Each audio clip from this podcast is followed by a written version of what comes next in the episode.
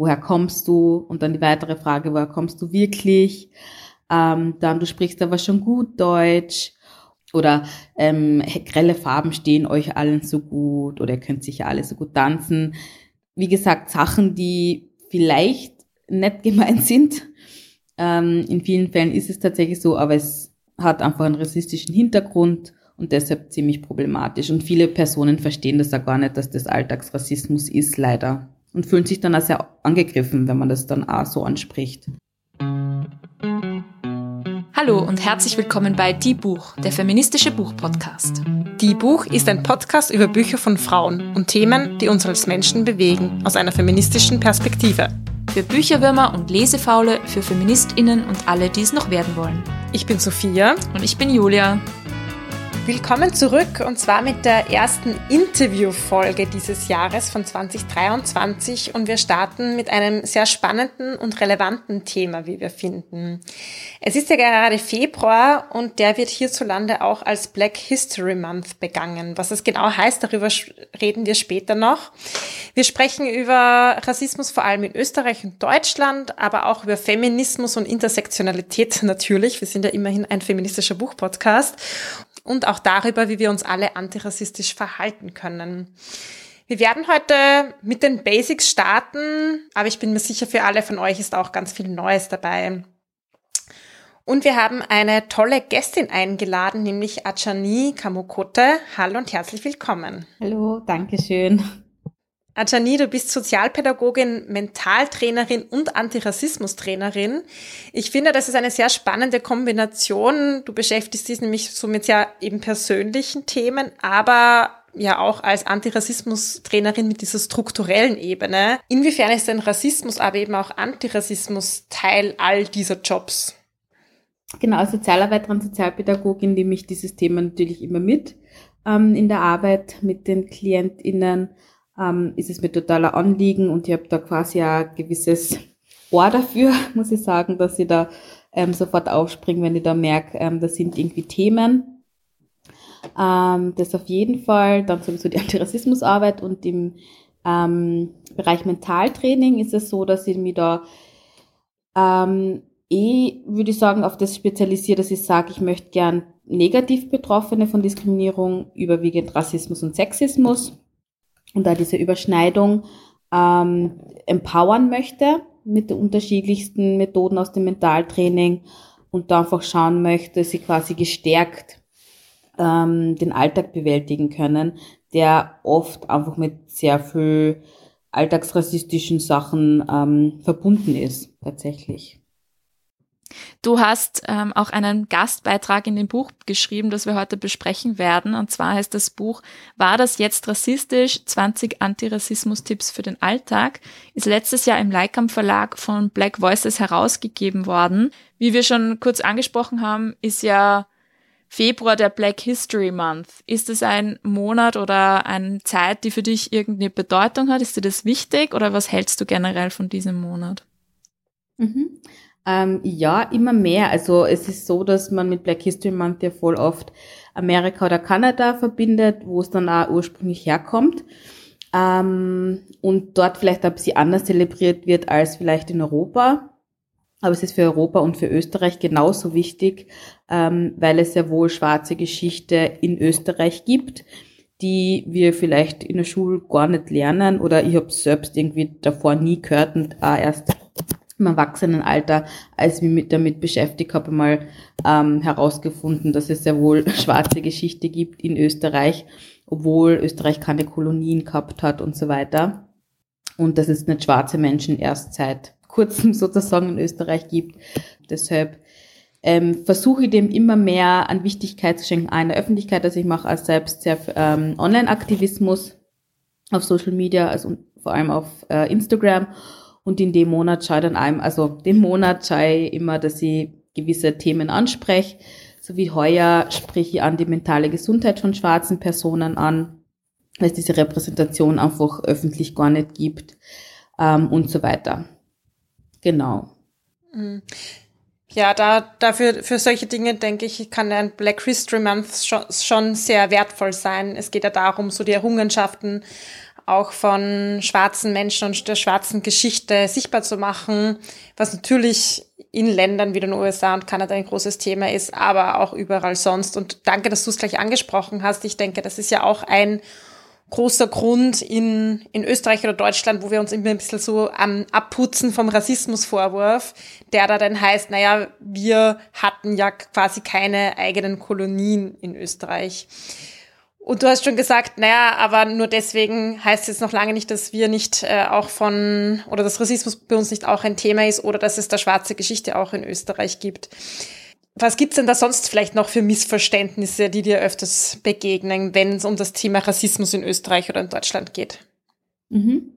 Ähm, das ist auch total gut im, im Buch beschrieben. Das sind diese Alltags, dieser Alltagsrassismus, der oft gar nicht bös gemeint ist und, und, und von überwiegend ähm, weißen Personen auch so gesehen wird, ja, es war nur ein Kompliment, es war nur nett gemeint und so weiter. Äh, und eben das Problematische ist, dass das gar nicht als Rassismus gesehen wird, sind so Sachen wie, ähm, woher kommst du? Und dann die weitere Frage, woher kommst du wirklich? Ähm, dann, du sprichst aber schon gut Deutsch oder ähm, darf ich mal deine Haare anfassen? Oder gar nicht die Frage zu stellen und dann quasi schon mit den Händen in den Haaren zu sein.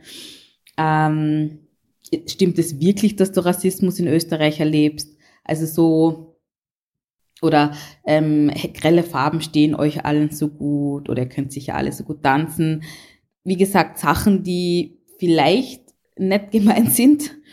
Ähm, in vielen Fällen ist es tatsächlich so, aber es hat einfach einen rassistischen Hintergrund und deshalb ziemlich problematisch. Und viele Personen verstehen das auch gar nicht, dass das Alltagsrassismus ist, leider. Und fühlen sich dann auch sehr angegriffen, wenn man das dann auch so anspricht. Genau. Mhm. Dann kommt vielleicht oft so diese Antwort, naja, es interessiert mich halt, woher du bist, oder es ist ja nur das Interesse an der Person. Wo mhm. würdest du sagen, ist da die Grenze? Und was ist jetzt der Unterschied, wenn ich jetzt meine weiße Nachbarin, die aus Frankreich ist, frage, hey, woher kommst du? Oder cool, oder woher sind deine Eltern? Und wenn ich das eine schwarze Person zum Beispiel frage, was ist da der Unterschied? Wenn wir jetzt so ganz mhm. base, aus wie Basic sozusagen zurückgehen. Ja. Ähm, bei der Frage, woher kommst du, also ja, geht man ja wenn man das quasi eine schwarze Person jetzt fragt oder Person of Color, dass die Person gar nicht von da sein kann und stellt diese Frage vielleicht eben aufgrund von äußeren Merkmalen, dass man gleich hingeht und fragt. Und wenn zum Beispiel ich in meinem Fall ähm, komme aus Kärnten und sagt dann, ich komme aus Kärnten, wird es dann gar nicht so angenommen. Also es wird nicht so akzeptiert. Ähm, und es wird dann nochmal nachgehakt. Und das ist, finde ich, das ich meine, das vorige ist auch schon problematisch, dass man quasi eine schwarze Person, eine Person of Color einfach fragt, woher sie kommt, nur weil sie schwarz ist. ähm, wenn man das ja bei einer weißen Person nicht einfach so tun würde, wenn es eine fremde Person ist. Ähm, und weiter eben dann die Frage stellt, woher kommst du wirklich? Und das dann eben so mit einem Schmäh gemacht wird. Also so, na geh du nicht so, woher kommst du wirklich? Ich meine, du weißt schon, was ich meine. Und dann antwortet die, ja, ich komme aus Kärnten. Und dann so, na, woher kommen deine Eltern? Und das ist für mich so die absolute Grenze, weil da wirklich äh, was Persönliches, also da wird von mir verlangt, da was ganz Persönliches zu erzählen, und zwar woher meine Eltern kommen, was eine fremde Person eigentlich überhaupt nicht nichts angeht. Und was da total gefährlich ist, was ist, wenn man die Eltern gar nicht kennt, was ist, wenn die Eltern gerade vor kurzem verstorben sind, was ist, wenn man adoptiert ist, ähm, was bei einigen schwarzen Personen beziehungsweise People of Color der Fall ist, dass sie vielleicht adoptiert sind und gar nicht wissen, wer die leiblichen Eltern sind. Ähm, genau, dass man das ein bisschen mitbedenken sollte und dann nicht quasi als ähm, darauf bestehen soll, auf die eigenen Bedürfnisse, weil in dem Fall ist ja das Bedürfnis, man möchte die andere Person unbedingt kennenlernen, dass man da von diesem eigenen Bedürfnis einfach ein bisschen runtergeht und einfach akzeptiert, wenn eine Person jetzt die Antwort gibt, wie in meinem Fall, ich bin aus Kärnten, Punkt. Und das war's dann auch schon. Wie denkst oder wie gehst du denn persönlich mit solchen Situationen um? Hast du da noch die Kraft, dann jedes Mal irgendwie konstruktiv irgendwie dann die Antirassismus-Trainerin hervorzukehren? Oder ist man mhm. dann manchmal auch einfach so, dass man sagt, jetzt muss ich nicht immer mich erklären? Ähm, es kommt wirklich drauf an, was für Tag ist oder so, keine Ahnung. Meistens bei der Frage überhaupt keine Lust und antworte dann halt einfach auf diese Frage. Ähm, und wenn es mir dann noch ist, dann erkläre ich dann, ah, hey, diese Frage ist sehr persönlich, ich möchte nicht, möchte nicht beantworten.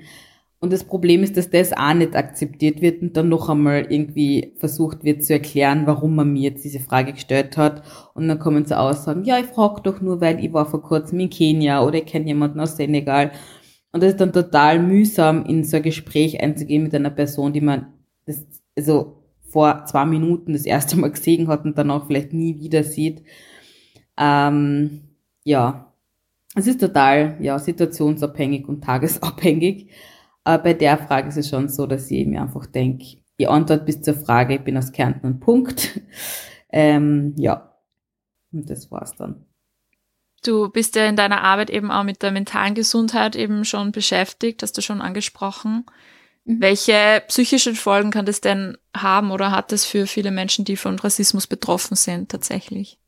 Ja, ähm, es gibt so einen Slogan, der ist zwar, klingt zwar sehr hart, aber es stimmt leider, dass Rassismus auch töten kann, ähm, weil es tatsächlich so ist. Also Menschen, die von Rassismus betroffen sind, da gibt es ganz viele Studien, sind eher, ähm, haben höhere Wahrscheinlichkeit, psychisch zu erkranken, sei es Depress durch Depressionen oder Essstörungen, Schlafstörungen und so weiter ähm, weil sie unter anderem, also in der Psychologie wird es irgendwie so erklärt, es nennt man Mikroaggressionen, dass da Personen eigentlich unter ständigem Stress stehen, innerlichen Stress, den man vielleicht so gar nicht sieht oder selbst gar nicht wahrnimmt, aber in gewissen Situationen einfach automatisch das irgendwie das Programm hochfährt und dieses ähm, dieser Stresslevel einfach da ist, wenn man irgendwie bedenkt, okay, es kann sein, dass in diesem Kontext, in dieser Situation ich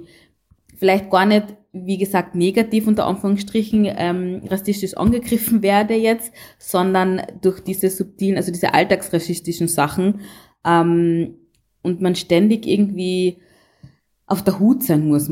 Ja, genau. Also man spürt es ja oft so, okay, also eine Kollegin von mir und Freundin von mir schreibt es im Buch auch sehr gut. Sie schreibt eben über Afrohaare und beschreibt es so, dass sie an der, an der Kasse steht und mit die Hände voll bepackt mit dem Einkauf und hinter ihr ist dann schon irgendwie, sie spürt die Hand. Und oft spürt man es ja wirklich, dass da irgendwie hinter einem jemand ist und da fährt der Körper ja schon hoch, also da tut ja schon irgendwas. Und das passiert ja nicht nur einmal, sondern täglich vielleicht drei, vier Mal. Und ähm, das ist ja, also der Körper ist da nicht sehr dankbar, wenn das öfters passiert. Und man vers also verspürt körperlich, ähm, also physisch irgendwelche Sachen und irgendwann einmal natürlich auch psychisch. Es gibt ja auch neuere Forschungen, die zeigen, dass dieser, dieser Stress und alles, was diesen, dieser Rassismus auslöst für einzelne Personen, dass das nicht nur im Moment ist, sondern dass sich das auch epigenetisch wieder schlägt genau, in die eigene ja. DNA und dass diese Art von Rassismus und Mikroaggressionen dann auch weiter vererbt wird tatsächlich. Also das hat ganz konkrete körperliche Folgen und ist jetzt nicht nur, ja, ein bisschen Stress oder so, sondern das ist schon sehr, sehr, ähm, es geht sehr tief, ja, auf einer wortwörtlichen Ebene. Du hast jetzt auch das Thema, dieses Thema Haare angesprochen und jemand mhm. äh, greift ins Haar. Das finde ich irgendwie so auch ein, ja, einfach ein heftiges Beispiel, weil es tatsächlich körperlich wird. Ja, ist irgendwie wieder eine sehr körperliche Grenze irgendwie mhm. überschritten. Vielleicht kannst du uns noch mal da erklären, warum geht das gar nicht und warum ist es rassistisch?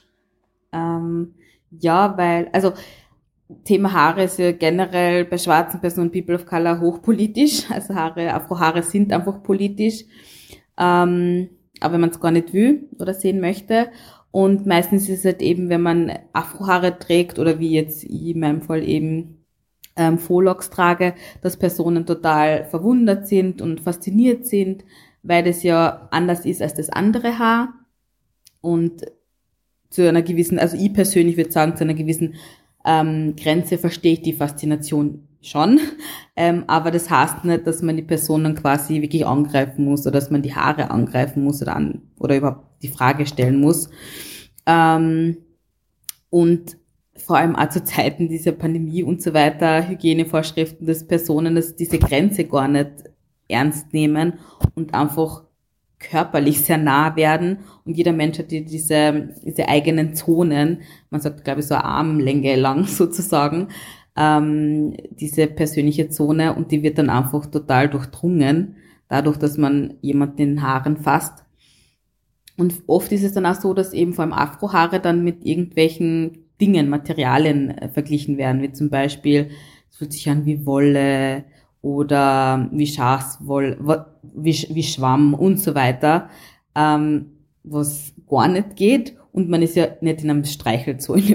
ja, man ist nicht in einem Streichelzoo, dass man sagt, okay, man greift da irgendwie jedes Viech an. Äh, und außerdem, bevor man ah, ein Viech angreift, so schicht das klingt, fragt man ja trotzdem nach, ob man, was ja nicht, den Hund angreifen darf oder streicheln darf oder sonstiges. Und macht das ja auch nicht einfach so.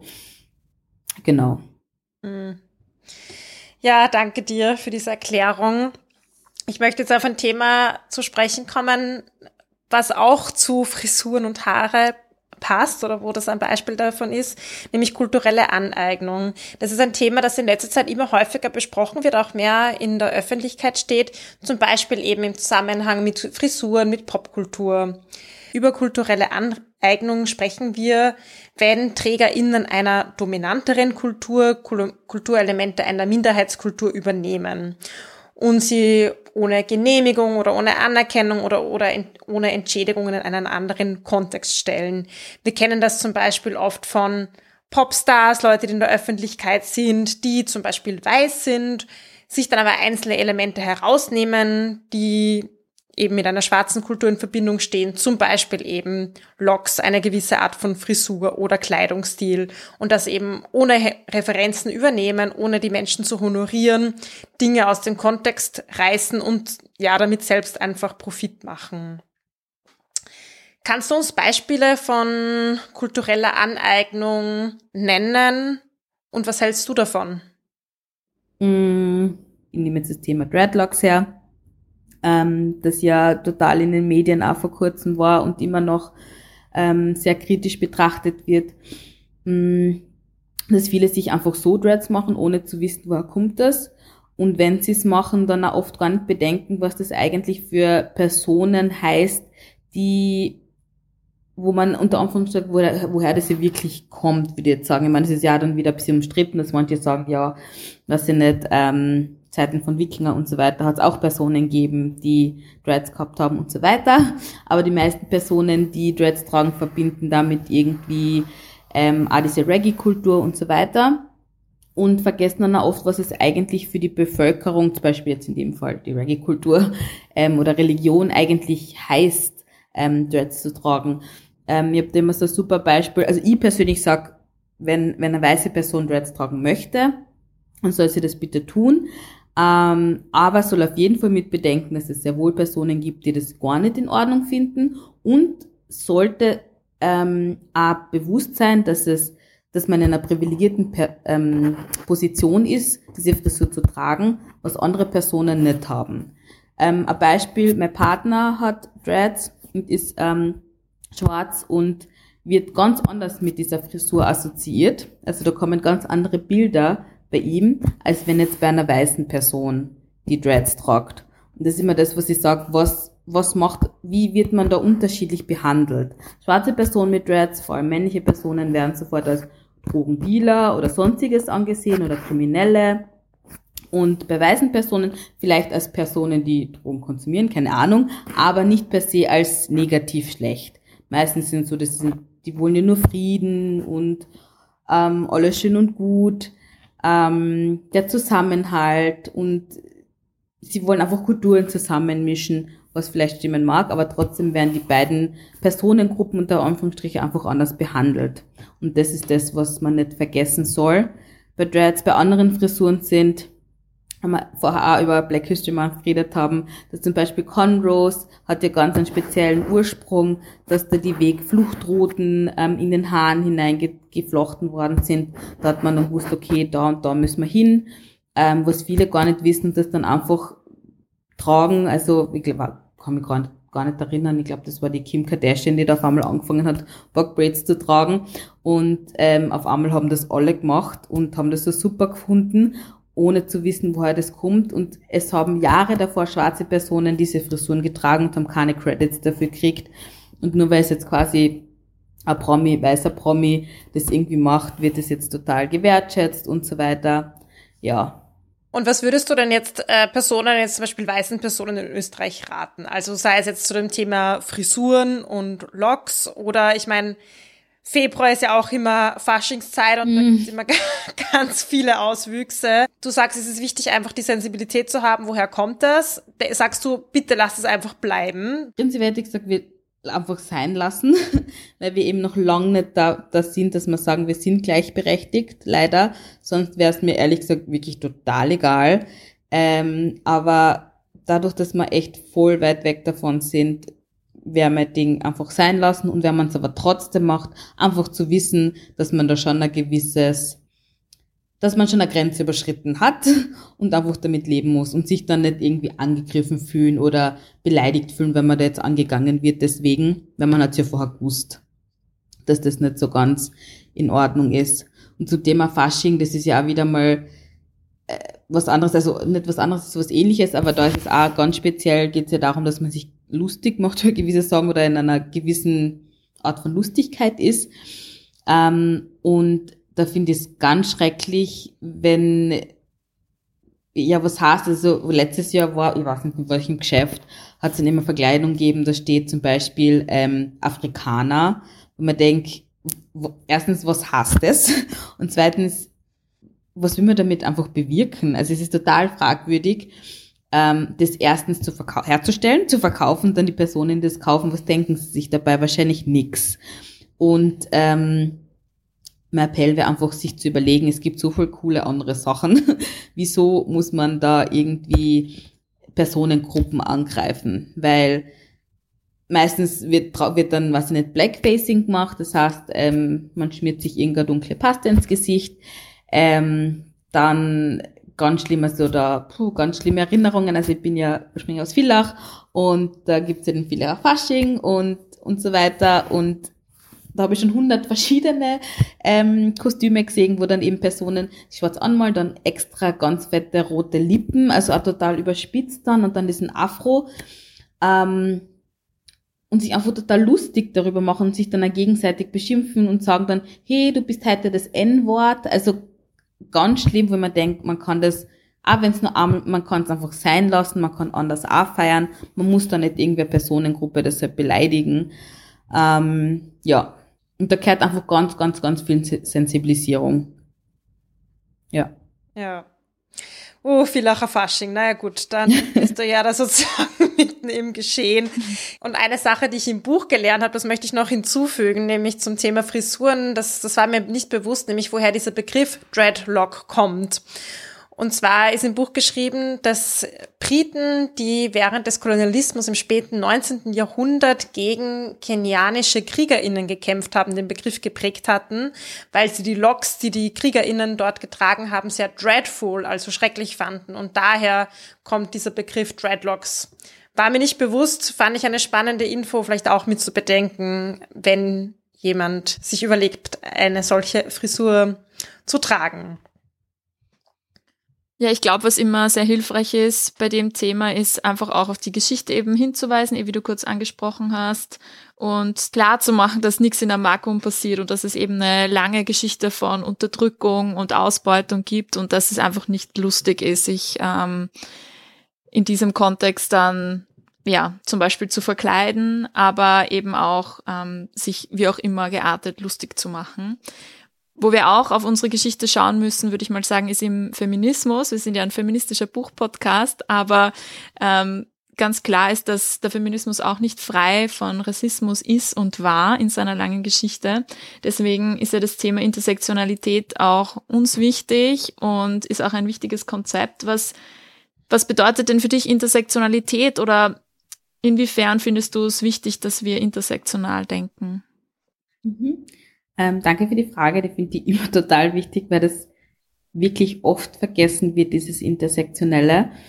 Ähm, ja, per Definition ist ja Intersektionalität oder die Theorie von Intersektionalität einfach die Überschneidung bzw. Überkreuzung von unterschiedlichen ähm, Diskriminierungsformen. Und was da ganz wichtig dabei zu sagen ist, ist, dass es keine Addition von unterschiedlichen Diskriminierungsformen ist, wie zum Beispiel eben Rassismus plus Sexismus ist gleich oder so, sondern es ist total, also dass es wirklich eine Überschneidung ist und dass es ganz unterschiedliche Auswirkungen haben kann. Warum ich das total wichtig finde, vor allem so im Feminismus, es gibt ja unterschiedliche Strömungen, die ja sicher ihre Berechtigungen haben, warum sie diese Strömung haben, die sie haben. Aber ähm, im heutigen Kontext finde ich es total schade, dass da einfach trotzdem nicht immer intersektionell gedacht wird und immer noch so in der eigenen Bubble-Sicherheit sicher auch Sachen gemacht, aber jetzt weiß ich gerade nicht, welche Feministin, es war eine schwarze Feministin, die das gesagt hat. Sie hat irgendwie gesagt, solange die schwarze Frau, die wirklich in der Kette anscheinend ganz weit unten ist, nicht frei ist, werden alle anderen Frauen auch nicht frei sein. Und das ist ein bisschen dieses Ding, ähm, das, das wir eigentlich, eigentlich gemeinsam gegen patriarchale System und so weiter kämpfen sollten. Ähm, und da können wir irgendwie nicht irgendwen hinten stehen lassen ähm, und müssen gewisse Sachen einfach gemeinsam mit bedenken. Und das Arge ist, dass das ja nicht erst jetzt so ist, sondern auch Mitte der neun, des 19. Jahrhunderts sagte schon Sojourner Truth ähm, in ihrer Rede And I'm a Woman, bin ich etwa keine Frau, weil sie da auch schon festgestellt hat, okay, ähm, weiße Frauen haben da gewisse Anforderungen ähm, an die Gesellschaft, ähm, die für sie überhaupt nicht passen, wo sie einfach ganz weit weg davon ist und sagt, aber sie fühlt sich da nicht angesprochen bei diesen Anforderungen, ähm, die die weißen Frauen gehabt haben da ähm, und gesagt hat, bitte bedenkt mich oder Frauen wie mich auch mit. Mhm. Ja. Ich habe mich erinnert an das Zitat, das du kurz ähm, angesprochen hast und habe es jetzt nebenbei kurz nachgeschaut. Ähm, das ist von Audre Lorde, I'm not free while any woman is unfree. Ah, genau, ja. ich finde das ein, ähm, even when her shackles genau. are very different from my own. Also ich finde das eben so ein sehr guter Spruch. Genau. Ähm, ja, es geht eben darum, dass wir wir sind zwar unterschiedlich und wir haben unterschiedliche Erfahrungen. Das ist, glaube ich, auch wichtig, das nicht alles über einen Kamm zu scheren. Aber es geht trotzdem darum, dass wir mhm. Sozusagen gemeinsam gegen, gegen ein, ein ähnliches Problem kämpfen. Und es geht, glaube ich, auch ähm, darum, dass man sein eigenes Privileg immer wieder reflektiert. Und wir bemühen uns zwar, aber uns passieren natürlich auch immer wieder Dinge. Deswegen sind wir immer froh, wenn uns Leute darauf aufmerksam machen, wenn es uns nicht von selbst auffällt und wir versuchen uns eben auch weiterzubilden. Ja. Aber ja, ich glaube eben selbstkritisch äh, zu sein und, und sich irgendwie auszutauschen mit anderen ist, ist wichtig, damit auch der Feminismus da weiterkommt, denke ich. Ja, sehr oft reagieren ja Menschen abwertend, wenn man sie auf Rassismus anspricht. Also kommt man sehr schnell in eine defensive Haltung. Ein Rassismusvorwurf löst auch mhm. emotionale Reaktionen hervor. Man will ja kein schlechter Mensch sein. Und ich, das kommt ja auch im Buch vor. Da heißt in einem Zitat, die Welt ist nicht geteilt in die Guten und in die Rassistinnen, finde ich irgendwie auch sehr gut. Und ich bin ja auch eine große Verfechterin des Dialogs, dass man Menschen dort abholt, wo sie sind und sie auch mitnimmt. Und andererseits denke ich mir, okay, es braucht aber halt auch eine klare, klare antirassistische Haltung und man muss schon auch ehrlich die Dinge beim Namen nennen und darf es auch benennen, wenn man jetzt etwas als rassistisch empfindet. Und für mich ist es manchmal so ein Spannungsfeld, wo ich dann nicht genau weiß, okay, wo ist quasi das Abholen und das geduldige Erklären und so und wo ist dann irgendwie so vielleicht auch eine rote Linie. Jetzt hm. Meine Frage an dich, wie können wir denn einerseits so eine defensive Haltung vielleicht durchbrechen und spürst du auch manchmal so ein Spannungsverhältnis? Wie gehst du denn damit um? Ja, ähm, ja, total spannend. Ähm, das passiert total oft eben diese Defensive. Also da schreibe auch ich im Kapitel, ähm, im Buch äh, ein bisschen drüber, dieses ähm, seid ihr nicht auch rassistisch, beziehungsweise ähm, müsst ihr immer so empfindlich reagieren. Und da spricht man halt eben von, ähm, von White ähm, Fragility, also weiße Zerbrechlichkeit, dass ähm, vor allem weiße Personen, wenn sie eben, wie du schon erklärt hast, wenn sie darauf angesprochen werden, dann unterschiedliche Emotionen haben, wie zum Beispiel Schuldgefühle oder Aggression, Wut, ähm, ja, in, in das Gefühl haben, sie müssen sich irgendwie selbst verteidigen, ähm, weil, oh mein Gott, ich bin ja nicht rassistisch. Und da gibt es ein Zitat, ich weiß jetzt auch nicht von wem, aber ähm, das irgendwie so heißt, dass wir irgendwie alle, Anna von, ich glaube von Noah, No, So, glaube ich, dass wir alle einfach rassistisch sozialisiert sind, egal wer, also ich genauso als schwarze Frau. Wir sind einfach so, so sozialisiert worden und es ist total schwierig, das aus uns rauszubekommen. Das Wichtige ist einfach, dass wir es wissen und dass wir einfach damit arbeiten und damit lernen umzugehen. Ähm, das heißt, alle Menschen sind rassistisch, so schlimm das vielleicht auch für manche klingen mag. Ähm, und wie gesagt, wir sollen einfach versuchen, damit umzugehen und nicht eben in diese Defensive zu gehen oder in diese Abwehrhaltung oder was auch immer. Ähm, weil wenn wir das tun, dann kommen wir gar nicht weiter, weil dann kommen wir gar nicht in einen Dialog, wie du hast schon gesagt, also da, da kann man die Person auch gar nicht wirklich abholen. Und in den Workshops oder generellen Gesprächen ist es dann oft so, dass ich versuche, die Sachen zu erklären. Manchmal sickert es dann bei einer Person ein, die belastet es dabei, weil es ist ja ein Prozess, also das geht ja nicht von heute auf morgen, dass man eine Person darauf anspricht, hier, das war rassistisch und so und so und daher kommt es und so weiter und die Person sagt, ja, passt super, ich bin jetzt, kenne mich aus, sondern es ist ja ein totaler Prozess. Und ich belaste es dann einfach dabei und sage, okay, ähm, passt, lassen wir's und wir können ja weiter tun im, im Geschehen und so weiter. Und irgendwann wird es Klick machen, hoffentlich, oder man beschäftigt sich nach einem Workshop oder nach einem Vortrag ja noch einmal wahrscheinlich mit dem Thema oder tauscht sich mit irgendwen aus. Ähm, das ist das, was ich, die Erfahrung, die ich meistens mache. Ich habe tatsächlich aber ähm, ein Ereignis, war, der mir passiert ist bei einem Vortrag, der nicht so cool war, wo die Person das leider gar nicht verstanden hat und ich wenige Minuten davor genau darüber gesprochen habe, über weiße Zerbrechlichkeit. Und ich sage immer, wenn ich immer wieder in meinen Workshops, es kann sein oder ist wahrscheinlich so, dass sich irgendwer von euch angegriffen fühlt, vor allem bei den weißen Personen. Wenn irgendwas nicht passt, bitte kurz melden. Wir können darüber sprechen oder auch später in, in einem Vier-Augen-Gespräch oder auch mit meiner Kollegin gemeinsam, dass wir das besprechen können, weil wir das total verstehen, dass das ein Prozess ist. Aber in dem Fall war es einfach so, dass die Person einfach so also das war so arg, also der hat sich so arg angegriffen gefühlt, weil ich gesagt habe, hey, gewisse Sachen sagt man einfach nicht und die Person hat sich so arg angegriffen gefühlt, dass das, dass man hat gar nicht mehr drüber reden können. Es war so, dass ich die Person als rassistisch abstempel, was gar nicht der Fall war. Ich habe nur gesagt, gewisse Sachen sagt man bitte einfach nicht und die Person ist einfach so in dieser, ich muss mir jetzt total verteidigen, weil ich bin nicht rassistisch und man kann mich ja nicht als Rassist darstellen und so weiter. Ähm, was dann total schwierig ist, wenn das Gegenüber so ist, weil da kommt man gar nicht durch. Ähm, und wollte es dann auch sein lassen, aber das ist dann nicht gegangen, weil die Person natürlich sich weiterhin verteidigen wollte.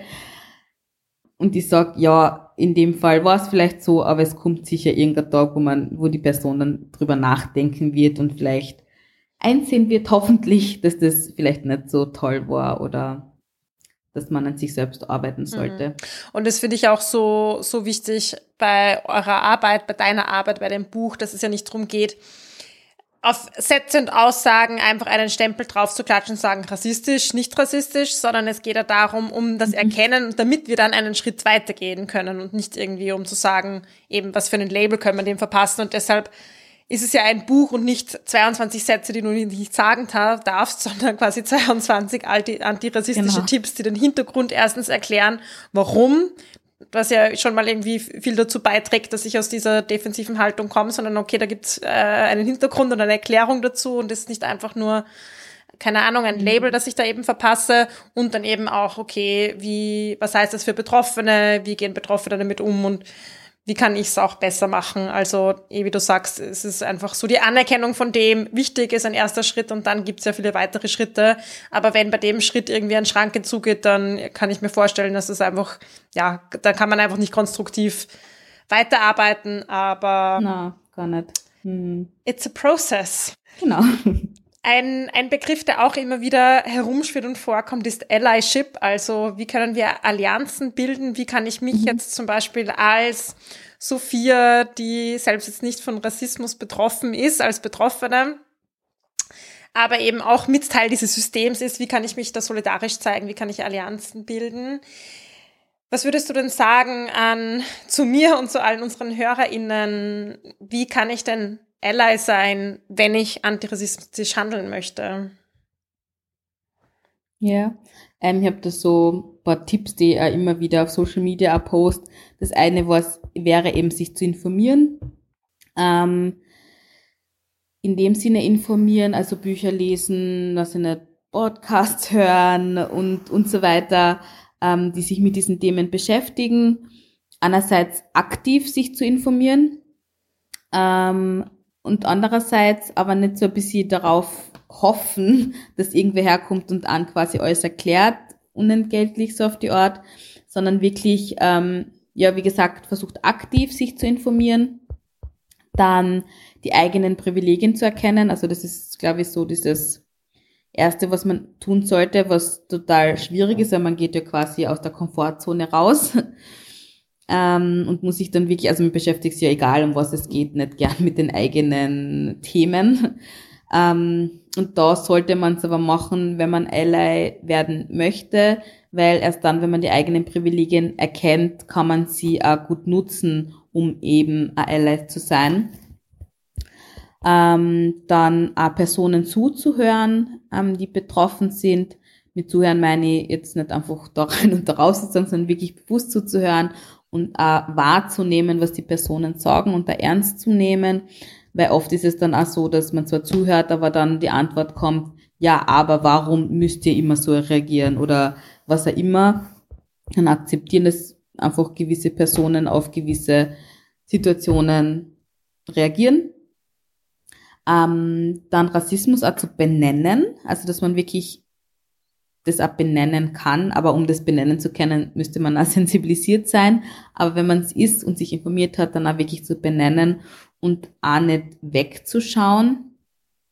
Ähm, genau, und Zivilcourage auch zu zeigen, dass man sagt, okay, man hat das jetzt mitbekommen und so weiter und mischt sich ein, ähm, zeigt Zivilcourage, genau. Und ähm, was genau, was ich auch noch wichtig finde, ist, dass man nicht sozusagen ähm, als Ally ein Sprachrohr für jemanden ist, also sozusagen für Personen, genau für eine andere Personengruppe so, sondern dass man immer schaut, dass man Personen sozusagen auf die Bühne holt, die selbst betroffen sind. Dass man sagt, okay, wir lassen euch jetzt einfach sprechen, wir bieten euch die Plattform als Ally, ja, wir bieten euch diese Plattform ähm, und lassen euch sprechen, sprechen nicht für euch, was dann auch oft ähm, ja gern getan wird. Ähm, ja und auf die Sprache achten, stimmt, auf die Sprache achten. Ähm, ich glaube, wenn man dann schon so weit ist, dann weiß man eh, was man jetzt sagen soll und was nicht. Ähm, genau, dass man da einfach schaut, welche Wordings verwenden wir da eigentlich. Sagen wir Schwarze, People of Color, Black People, äh, Black Indigenous People of Color und so weiter, also BOC kurz, verwenden wir diese Begriffe oder verwenden wir, egal was sozusagen Betroffene sagen, das Z-Wort, das I-Wort, das N-Wort und so weiter. Ähm, genau, dass man da auch wirklich auf die Sprache achten soll. Mhm. Genau. Ja, danke für diese Tipps. Ich glaube, das ist auch wichtig für uns. Ähm, wir versuchen ja auch bei die Buch wir sind auch auf einem Weg, glaube ich, so wie ganz viele andere, irgendwie hier noch mehr zu lernen. Da sind, glaube ich, eben viele Sachen dabei, die wir uns auch für den Podcast mitnehmen können. Hast du sonst noch so konkrete Sachen, wo du sagst, okay, das könntet ihr auch in euren Podcast machen oder solltet ihr machen? Mhm. Na, wie du eh gesagt hast, das ist ja auf dem Weg dorthin seid. Also ich finde es voll cool, dass ihr diese Themen ansprecht und also nicht nur in, in einer Sparte bleibt, sondern versucht wirklich einiges abzudecken. Ähm, na, ich finde, ihr, ihr tut da voll gute Arbeit. Also wirklich, weil es ja einige Personen ja anhören und ihr Reichweite habt und euch die Personen holt, die da wichtig wären. Deshalb, na. Jetzt haben wir uns dann ja, wenn, abgeholt. Ihre Arbeit. ja, genau. ja, aber wir haben auf alle Fälle mitgeschrieben bei dem, was du gesagt hast. Und ich hoffe, dass auch unsere HörerInnen fleißig mitgeschrieben haben. Du gibst ja auch Schulworkshops. Wenn jetzt, sage ich mal, wir haben ja auch einige HörerInnen, die LehrerInnen sind zum Beispiel, gibt es die Möglichkeit, auch Schulworkshops für die eigene Schule zu bekommen? Ja, auf jeden Fall. Also ähm, einerseits über ähm, Disrupt, das ist ein Verein, den ähm, drei, vier Kolleginnen von mir gemeinsam mit mir ähm, gegründet haben letzten Jahr. Ähm, da haben wir die Ausschreibung unter anderem ähm, vom ÖRD. Und da können wir kostenlose Workshops für Schulen, Schulklassen eben anbieten, wo SchülerInnen einfach sozusagen Grundbegriffe einmal das erste Mal vielleicht hören oder gewisse Themen einfach vertieft werden. Das geht dann auch ganz einfach über ERD, wird es gebucht Das können die LehrerInnen selbst buchen und dann kriegen wir Benachrichtigungen und dann kann man sich ganz einfach einen Termin ausmachen. Und das macht man eigentlich äh, ziemlich österreichweit. Ja, mir bleibt jetzt auch nur noch zu sagen, danke wirklich für deine Arbeit, für eure Arbeit. Ich finde das immer so besonders stark, wenn sich Leute für ihre Anliegen einsetzen in all dem anstrengenden Alltag, den es da nämlich eh schon gibt, in einem Umfeld, einem System, das rassistisch ist, wie wir wissen, und dann nochmal äh, nicht nur diese Alte, diesen Alltag zu bewältigen, sondern noch fünf Schritte weiter zu gehen und zu sagen, okay, ich setze mich noch für andere ein, ich setze mich für mich und ähm, so viele Menschen ein. Das ist echt äh, toll. Danke für eure Arbeit. Wir verlinken auch den Verein Disrupt, den du erwähnt hast, mit den Schulworkshops, all deine anderen Kanäle, wo man dich finden kann, natürlich unseren Show Notes. Ja, vielen Dank und danke, dass du heute bei uns im Interview warst. Danke für die Einladung und für das nette Gespräch. Das war Die Buch, der feministische Buchpodcast. Ihr könnt unsere neuen Folgen jede zweite Woche auf unserer Website www.diebuch.at finden oder in eurer Podcast-App. Folgt uns außerdem gerne auf Instagram, Facebook und Twitter. Wir freuen uns immer über euer Feedback sowie angeregte Diskussionen. Schreibt uns dafür einfach eine E-Mail an plaudern.diebuch.at oder kontaktiert uns via Social Media. Ein großer Dank gilt zum Schluss noch der Zirkusband, die uns ihre tolle Musik zur Verfügung stellt.